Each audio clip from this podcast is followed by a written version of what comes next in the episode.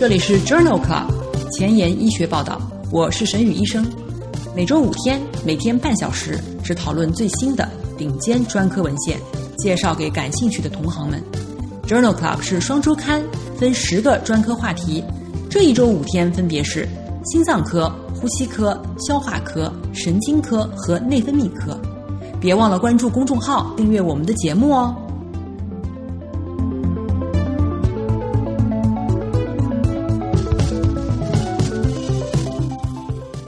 今日头条：一，FDA 首次批准治疗 Graves 眼病的新药；二，JAMA 连续发表三篇文章，讨论连续血糖监测在一型糖尿病患者中的意义；三，《Lancet》柳叶刀杂志子刊发表文章，讨论胰岛素在中枢神经系统对控制代谢和食物摄取的作用。这里是 Journal Club 前沿医学报道，内分泌科星期五。Endocrinology Friday，我是主播沈宇医生，精彩即将开始，不要走开哦。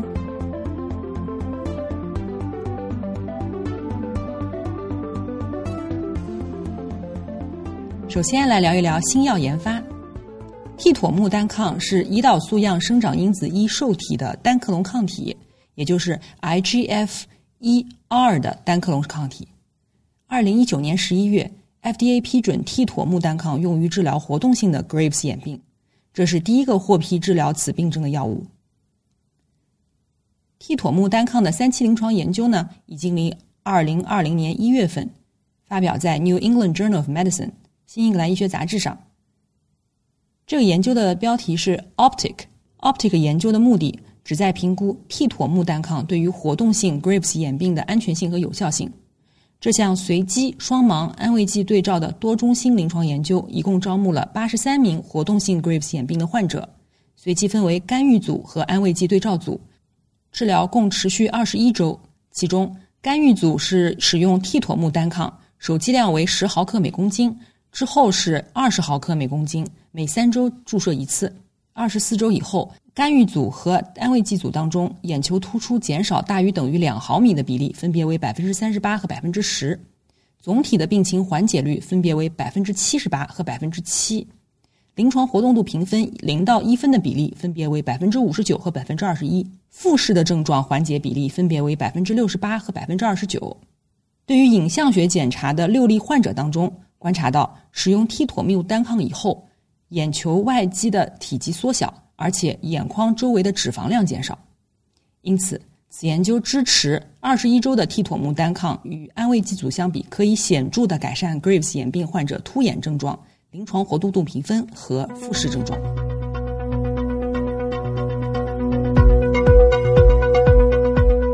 下面和大家聊一聊临床实践。JAMA 连续发表三篇文章，讨论连续血糖监测在一型糖尿病患者当中的意义。一型糖尿病患者呢，目前血糖控制的目标应该是糖化血红蛋白小于百分之七，餐前血糖为四点四到七点二毫摩尔每升，睡前和夜间血糖控制目标为四点四到七点七毫摩尔每升。最佳的血糖控制有赖于频繁的血糖监测和胰岛素剂量的适当调整。对于血糖监测呢，可以选择每日多次的末梢血糖监测，也可以选用某种类型的持续血糖监测仪，也就是 CGM 设备。频繁的监测可以改善血糖的控制，同时减少严重的低血糖事件发作的频率。我们来看看这三篇文章都说了些什么。第一篇关于青少年一型糖尿病患者的连续血糖监测，在这个随机的对照研究当中，作者纳入了一百五十三例一型糖尿病且血糖控制不好的青少年和青年患者，平均年龄为十七岁，在基线时糖化血红蛋白为八点九。接受连续血糖监测的这些患者，在第二十六周的时候，糖化血红蛋白降至了百分之八点五。虽然使用连续血糖监测的患者对于血糖监测的满意度很高，但是截止第二十六周，每周使用五天及五天以上的患者也只有百分之六十八。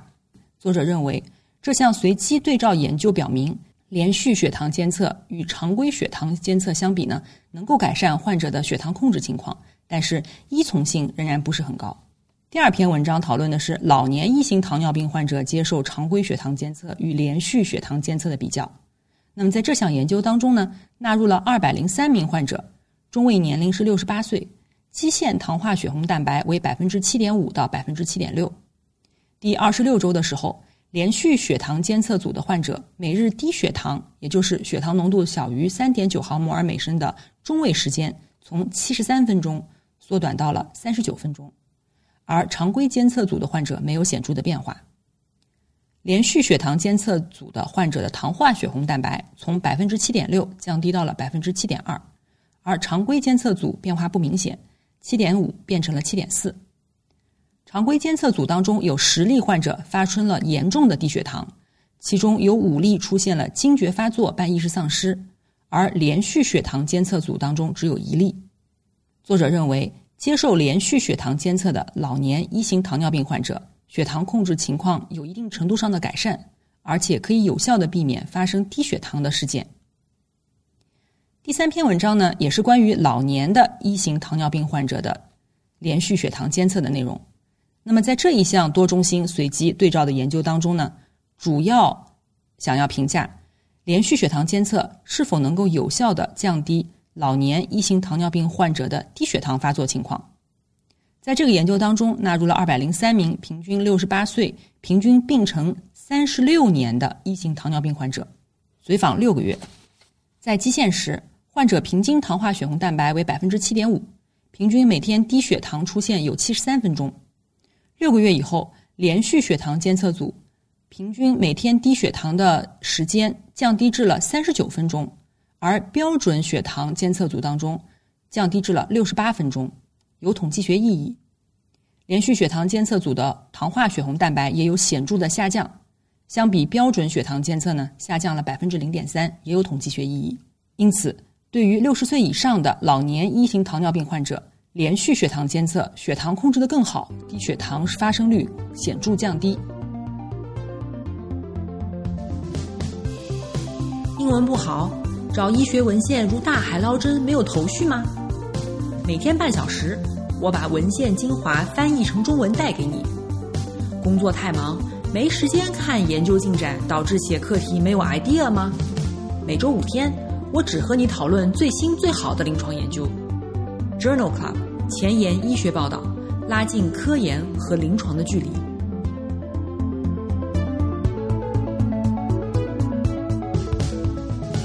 下面和大家讨论一下一型糖尿病当中。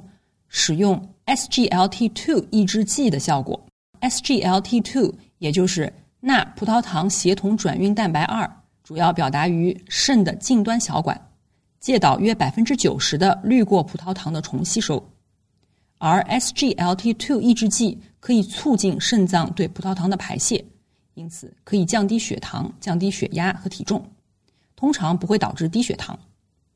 那么这个药物呢，在心脏科。肾脏科和神经内科的部分呢，我都会陆续的和大家介绍到。这个药可以说现在还是比较火的。那么在二零一九年呢，欧盟已经批准了达格列净和索格列净用于治疗 BMI 大于二十七的一型糖尿病患者，但是美国 FDA 尚未批准 SGLT2 抑制剂用于治疗一型糖尿病。那么在这里呢，达格列净大家可能比较熟悉，它是 SGLT2 的抑制剂。索格列净呢是一个 SGLT1 和 SGLT2 联合抑制剂。对于这个话题呢，我进行了一下文献检索，发现了一系列的文章。那么在这里呢，和大家分享几篇质量比较高、设计比较好、纳入的病人比较多的研究。第一项是 Depict One 研究，此项研究的目的是评估在胰岛素的基础上加用达格列净治疗一型糖尿病患者的有效性和安全性。这是一个双盲、随机、平行对照、多中心的研究，纳入的患者呢是糖化血红蛋白大于等于七点七，并小于等于十一点一的一型糖尿病患者，共八百三十三人，分别列入达格列净五毫克组、达格列净十毫克组和安慰剂组。在基线时，患者的平均糖化血红蛋白为百分之八点五，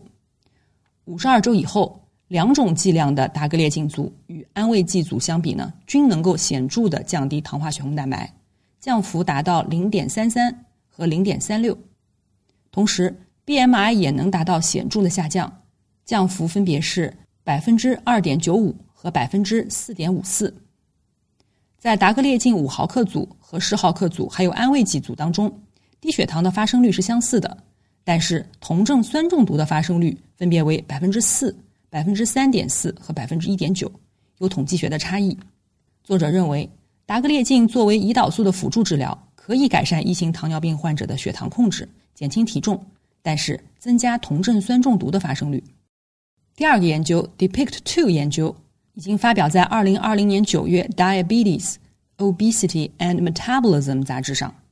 那么在这个双盲随机平行对照的多中心研究当中呢，纳入的患者糖化血红蛋白是介于百分之七点五和百分之十点五之间，共八百一十三人，也是同样的，分别分入三个组：达格列净五毫克组、达格列净十毫克组和安慰剂组。第五十二周。两种剂量的达格列净与安慰剂相比，均能够显著降低糖化血红蛋白，降幅达到百分之零点二和百分之零点二五，BMI 显著下降达到百分之四点四和百分之四点六，而且三组之间低血糖发生率、严重低血糖发生率相似，但是呢，酮症酸中毒的发生率在达格列净组更高，达到了百分之四点一和百分之三点七，安慰剂组只有百分之零点四。这项研究也说明。达格列净是可以有效的降低一型糖尿病患者的糖化血红蛋白和 BMI 的，但是呢，酮症酸中毒的风险增加。对于这两项研究呢，已经有了充分的事后分析。这里分享两篇文章。第一篇文章是二零二零年七月发表在《Diabetes, Obesity and Metabolism》杂志上，对于 Depict One 和 Depict Two 当中达格列净五毫克对于一型糖尿病患者的 BMI 的益处和风险分评估。在这一项事后分析当中，评估了达格列净在 BMI 大于等于二十七公斤每平方米的一型糖尿病患者当中治疗相关的受益和风险比。在五十二周时，达格列净组和安慰剂组相比，糖化血红蛋白分别降低了百分之零点二六和增加了百分之零点零八，体重分别下降了二点七四公斤和增加了零点八一公斤，而且。与安慰剂组相比，达格列净使每日血糖达标的时间增加了二点二个小时。肥胖患者使用达格列净以后呢，糖尿病的酮症酸中毒发生率也比较低。结论是，联合应用达格列净在 BMI 大于等于二十七公斤每平方米的一型糖尿病患者当中更为有利，因为达格列净可以降低糖尿病酮症酸中毒的风险，改善血糖控制。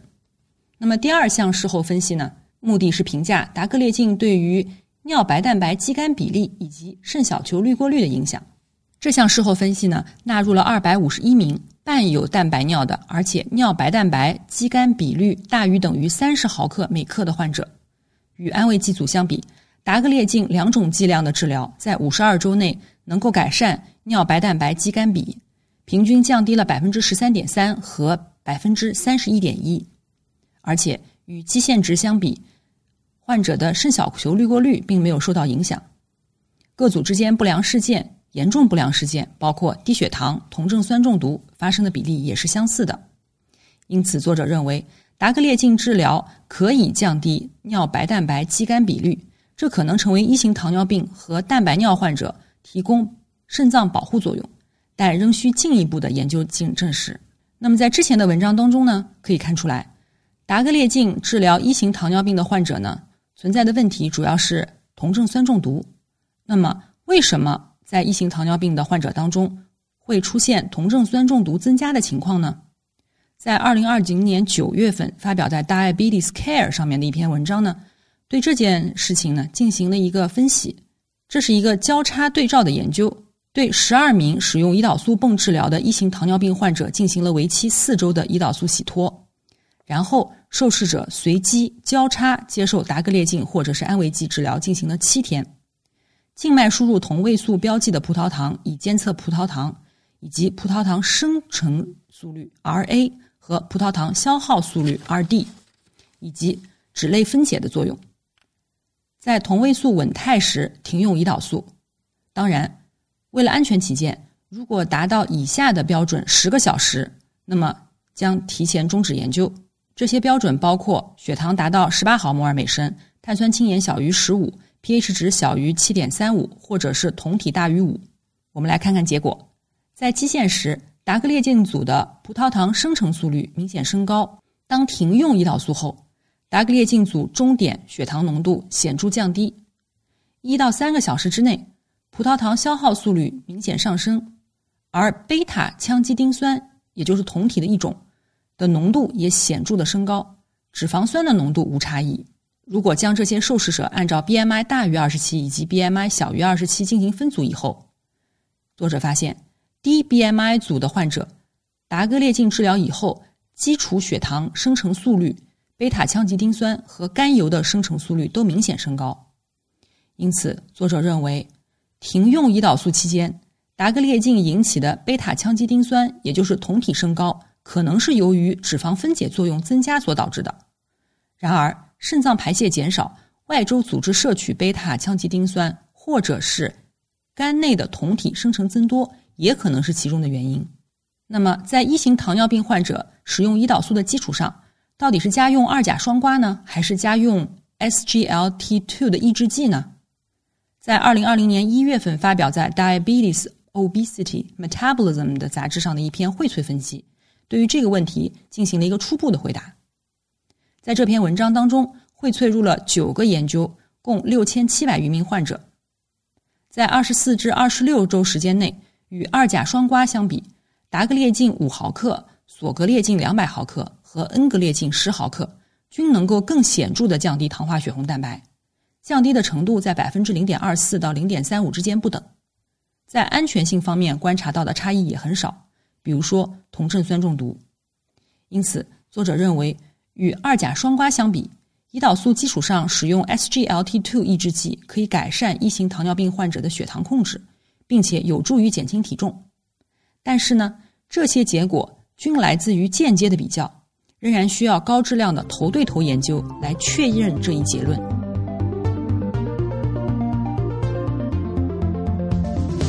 想要紧跟科研热点，实时更新临床理念，但烦恼于没有时间吗？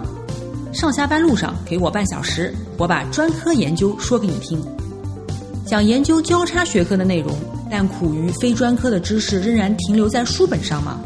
每周五天，我们分十个专科话题，把文献讲给你听。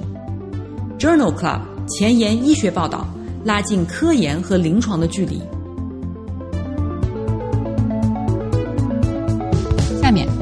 一聊医学前沿。胰岛素在中枢神经系统到底有哪些作用呢？二零二零年六月份发表在《Lancet Diabetes and Endocrinology》，也就是《柳叶刀》的子刊上，发表了这样一篇的综述，详细论述了胰岛素在中枢神经系统当中控制代谢和食物摄取的作用。众所周知，胰岛素作用于中枢神经系统，以调节行为和代谢。脑内的胰岛素紊乱可能会影响到新陈代谢和认知的健康。目前。人类研究发现，增强大脑中枢的胰岛素作用，可以调节外周代谢，增强全身的胰岛素敏感性，并且抑制内源性的葡萄糖的产生。而且，中枢胰岛素通过减少对于美味食物的提示，以及增强认知控制，来减少进食。在动物模型当中，中皮层边缘回路被胰岛素细致的调节，这一过程是由多巴胺介导的。这些调节机制在肥胖人群当中受损，这可能是增加他们患二型糖尿病的风险和相关疾病的风险。脑内胰岛素抵抗呢是一个新兴的概念，这建立起了中枢和外周胰岛素之间的双向联系。也就是说，外周胰岛素抵抗可能扰乱脑内的胰岛素活性，反之亦然，产生一个恶性循环。在中枢系统，胰岛素作用于下丘脑、小脑、大脑皮层和皮层下区域。作用于广泛表达的神经元和胶质受体上，从而调节生理和行为变化。脑胰岛素抵抗时，胰岛素信号通路的中断，从而影响与之相关的一系列饮食行为、能量平衡和外周代谢。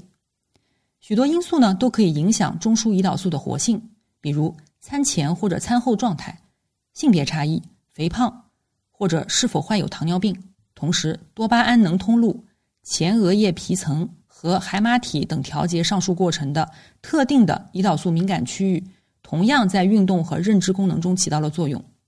因而提示神经退行性疾病和二型糖尿病或肥胖之间存在着某些关联。总的来说，目前的发现呢，强调了胰岛素在大脑中的作用，以及对外周代谢和认知的影响。改善中央胰岛素的作用，可以成为代谢和认知疾病高危人群的一种治疗选择。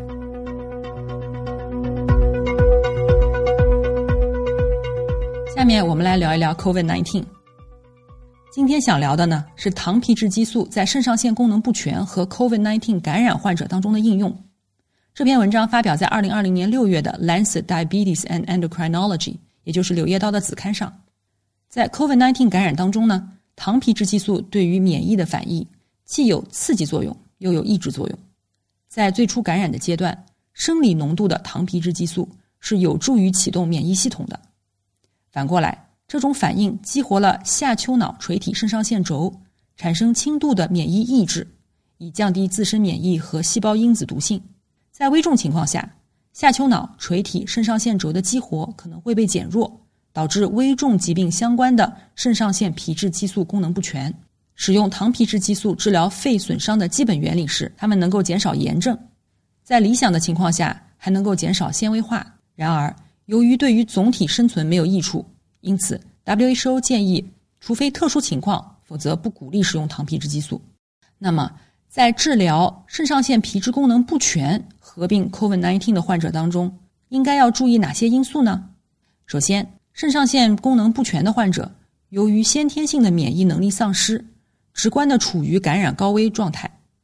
目前，糖皮质激素的使用往往是经验性的，喜欢越多越好。事实上，应该根据炎症损伤的程度，确定正确的剂量、给药时间和对于免疫系统的预期相关是非常重要的。不能太早，也不能太晚。其次，氢化可的松清除率随着压力而降低，